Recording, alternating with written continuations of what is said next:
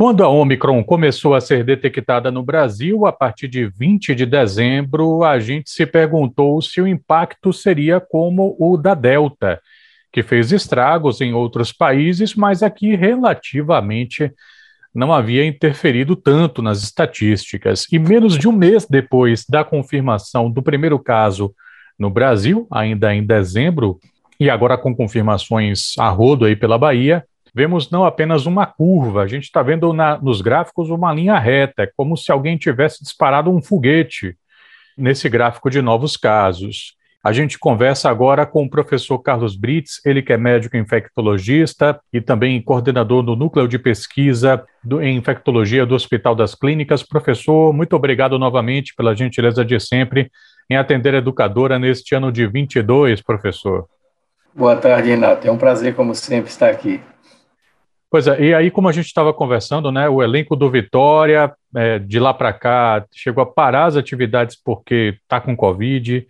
Vários artistas pegaram Covid nesse período, gente que se cuidou o ano inteiro, estava tomando todas as precauções e, enfim, foi contaminada. E o senhor, professor? Pois é, eu estou trabalhando na linha de frente aí há dois anos e ontem veio um teste positivo. Né? Então, na verdade, isso tudo mostra uma coisa. Primeiro, aquilo que foi alertado desde os primeiros casos, de que a Omicron é cinco vezes, pelo menos, mais contagiosa do que a, as variantes anteriores, está se comprovando na realidade. E isso explica essa curva acentuada, essa reta, como você disse, que vai para o espaço. É um aumento que a gente vê de 600, 700, 800% em três dias, por exemplo.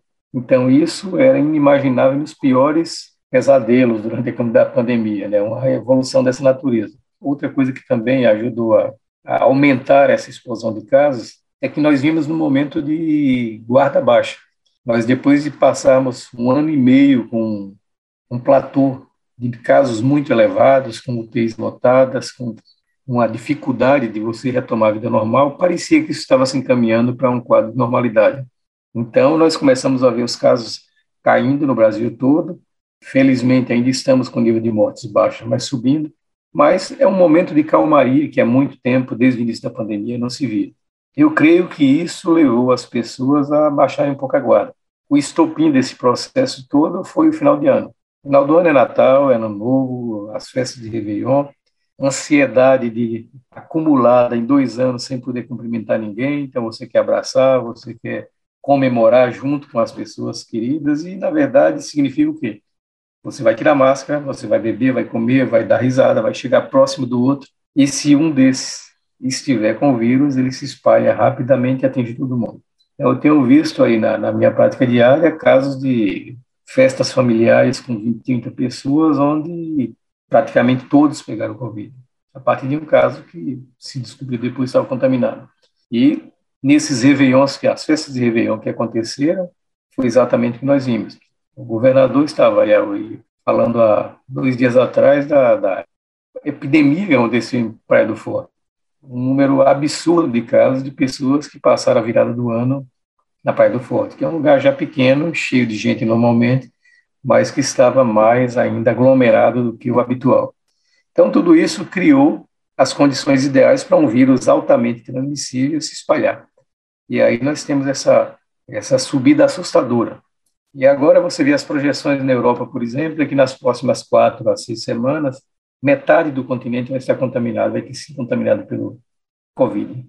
50% da população de todos os países. E nem nos piores pesadelos no início da pandemia alguém pensava nisso. Por sorte, o lado menos ruim dessa história toda é que esse pico aconteceu no momento onde nós tínhamos aqui no Brasil a população já vacinada, uma boa parte da população. Nós vimos discutindo aqui a importância da vacinação desde nossas primeiras conversas, agora ela se mostrou de modo muito claro. Eu ontem estava vendo uns gráficos no New York Times, por exemplo, eles mostrando em cidades tão distantes como Seattle, na costa oeste, e Nova York, na costa leste, que os casos entre a curva entre vacinados é bem achatada, lá embaixo. A curva entre não vacinados é o foguete que você se referia, é uma reta para cima. Isso para número de casos, isto para casos graves que requerem admissão hospitalar e isso para mortes. Então, novamente, as pessoas que estão pegando Covid agora, estão complicando, indo para o hospital e eventualmente morrendo, são basicamente aquelas que não se vacinaram. Porque, embora a vacina, como a gente já repetiu muitas vezes aqui, não confira proteção completa contra a infecção, ela dá uma proteção de mais de 90% contra as formas graves. Então, a vacina pode não proteger você do vírus, você pode se infectar, mas a chance de você ir para o hospital, ir para a UTI e eventualmente morrer é muito, muito menor do que naqueles que não é, estão protegidos pela vacinação. No ano passado, a Omicron chegou a ser considerada por muita gente é, o fim da pandemia. A pandemia vai acabar porque a Omicron veio para fazer o coronavírus virar uma gripezinha. Será, professor? O diretor-geral da Organização Mundial da Saúde, o Tedros Adhanom, alertou a população na semana passada, finalzinho do ano passado, começo do ano, que as pessoas não considerem a Omicron leve. Eu acho que ele está corretíssimo, porque o que nós estamos vendo é claro. O número de casos é menor porque, como eu disse, a proporção de pessoas vacinadas é bem maior do que no passado. Então, nós estamos falando de 75% da população com pelo menos uma dose e próximo de 70% com duas doses, vacinação completa. Então, isso dá uma proteção muito grande. Mas nós estamos vendo poucos, comparados com os momentos mais sérios que nós enfrentamos lá atrás, mas casos em número significativo, basta olhar a ocupação de UTI. Há três semanas atrás, a gente via que ah, os dados que a TV mostra todos os dias mostravam uma ocupação em torno de 30% dos leitos. Nós já estamos em 60%. Duplicou a ocupação de leitos de UTI devido a esse aumento dessa infecção. E, na verdade, tudo indica que vai piorar um pouquinho mais. E nós estamos falando no momento que o governo está abrindo leitos novamente. O Brasil inteiro está reabrindo leitos de UTI. Mesmo assim, a subida de ocupação é muito grave. E há quem preveja que nas próximas quatro, duas a quatro semanas, a gente vai ter um colapso do sistema de saúde. Eu estava conversando hoje com pessoas, de, de, colegas que trabalham em hospitais privados, onde estão se relatando 300 a 500 atendimentos de Covid por dia. Isso nem nos piores momentos da pandemia a gente via. Não existe teste para todo mundo.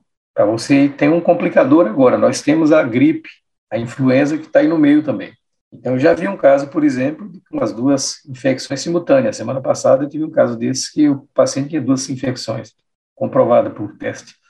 Então, nós não temos testes suficientes para tudo isso. Nós não temos uma rede de saúde capaz de suportar uma subida tão rápida de estudo. E o impacto disso no dia a dia pode ser muito grande, porque vocês todos estão acompanhando, nós estamos todos acompanhando na notícia cancelamento de voos, por exemplo. Então, onde existe uma área onde você tenha a necessidade de profissionais treinados, que não dá para substituir de uma hora para outra, você vai ter buracos. Eu tenho visto recentemente uma quantidade muito grande de médicos infectados, coisa que eu não vi em nenhum momento do passado, a quantidade que está acontecendo agora, colegas que se infectaram. Isso significa que ele vai ter que se afastar. Então, se você tem um contingente muito grande de profissionais, e eu estou citando a área de saúde porque ele é fundamental no combate à pandemia, então você se essas pessoas têm que ir para casa para não infectar mais gente, aí nós vamos ter um colapso realmente previsível. Nos ah, Estados Unidos está acontecendo isso. A propósito desse assunto, professor, eh, a gente está conversando com o professor Carlos Brits, médico infectologista, coordenador do Núcleo de Pesquisa em Infectologia do Hospital das Clínicas. O ministro Queiroga também anunciou, né, o ministro da Saúde, Marcelo Queiroga, que considera, professor, a possibilidade de médicos assintomáticos poderem trabalhar depois de uma quarentena de cinco dias. Seria uma decisão prudente, professor? Eu acredito que nós não temos dados ainda que suportem isso, porque parece que há algumas variações. Por exemplo, na, na variante Delta e nas anteriores, o período máximo de contagiosidade variava de dois dias antes do aparecimento dos sintomas até dois dias depois é onde você tinha mais chance de infectar as pessoas com quem você tivesse contato. Agora, na, na variante Ômicron, aparentemente esse período é de dois dias após o início dos sintomas até seis dias depois. Então, se eu mando alguém para casa com cinco dias de sintoma, ou voltar para o trabalho, eu posso estar colocando esse médico contaminando seus pacientes. Os Estados Unidos adotaram a política dessa natureza, mas com a ressalva. Você tem que testar positivo, fazer um PCR, esse PCR dá negativo, aí você libera porque sabe que aquele indivíduo não está contaminando. Essa é uma questão que tem que estar clara. E como eu disse, nós não temos testes suficientes nem para diagnóstico, quanto mais para você fazer uma estratégia dessa que vai exigir um número grande de testes também, já que o número de pessoas afastadas é muito grande. Se houvesse disponibilidade, seria o ideal. Quinto dia você testa, deu negativo, tudo bem, volta a trabalhar se você estiver sintomático. Caso contrário, não tem teste ou não está sintomático, espera sete dias pelo menos para voltar às atividades. Pô, me parece que o senhor já respondeu a pergunta que eu queria fazer, mas de todo modo vou fazê-la, né? Porque o Ministério da Saúde tinha reduzido nessa semana, eu acho, para sete dias o isolamento de pessoas com Covid-19. E aí fiquei, ficamos sabendo de um estudo no Japão apontando que as pessoas podem seguir transmitindo o coronavírus por mais que sete dias. O senhor chegou a trazer também números a respeito dessa possibilidade de uma transmissão ativa ainda, né? Então, igualmente, em relação a médicos, cinco dias de, de, de isolamento pode não ser é, suficiente. É, imagino que a mesma coisa valha para esses sete dias de isolamento de pessoas em geral. Nós trabalhamos aí muito com média. Então, a média, digamos, é dois a seis dias. É a faixa que vai abranger a maioria da, das pessoas infectadas. Mas vão ter pessoas que vão parar de eliminar vírus com três dias, por exemplo. E tem pessoas que vão só vão parar de eliminar vírus com 10 dias ou 15 dias. Como não dá para ser exato, e em medicina você não consegue fazer esse ponto de corte com exatidão, aqui vai, aqui não vai, você tem que contar com essa variabilidade interindividual. Alguns indivíduos podem realmente eliminar vírus por mais tempo, mas na maioria deles, a média geral, é em menos tempo. E isso dá uma certa segurança, mas você não tem como prever casos anômalos aqueles casos que continuam eliminando por mais tempo. Mas isso já existia mesmo na época dos 14 dias. Tinha pessoas que continuavam com 15, 20 dias eliminando o vírus. Mas era uma minoria muito pequena de pacientes e com características especiais. Então, pessoas com imunodeficiência, pessoas com dificuldade de controlar a infecção, aí o vírus encontrava terreno fértil para ficar se transmitindo por mais tempo. Mas, trabalhando com a média geral, isso dá para você pensar com a razoável segurança em adotar essa estratégia.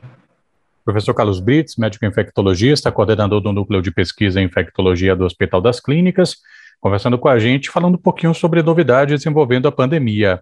A CESAB, professor, a Secretaria de Saúde do Estado, anunciou que vai manter a suspensão de cruzeiros, é, e enquanto isso, o Estado também decidiu reduzir a quantidade de público em eventos para 3 mil, de 5 para 3 mil. Medidas como essa podem evitar a, a escalada de casos? Como é que o senhor está avaliando o cenário aqui no Estado? Eu acho que essas medidas são inócuas. Na verdade, você colocar no ambiente de festa, por exemplo, um show, 3 mil ou 5 mil pessoas, não vai ter muita diferença. Primeiro porque vai estar todo mundo lá querendo ir para o gargarejo, vai lá junto do palco. Então, aglomeração é praticamente impossível de você evitar numa situação como essa. Outra coisa, pessoas pulando, eventualmente bebendo, você não vai ter essas pessoas usando máscara o tempo inteiro.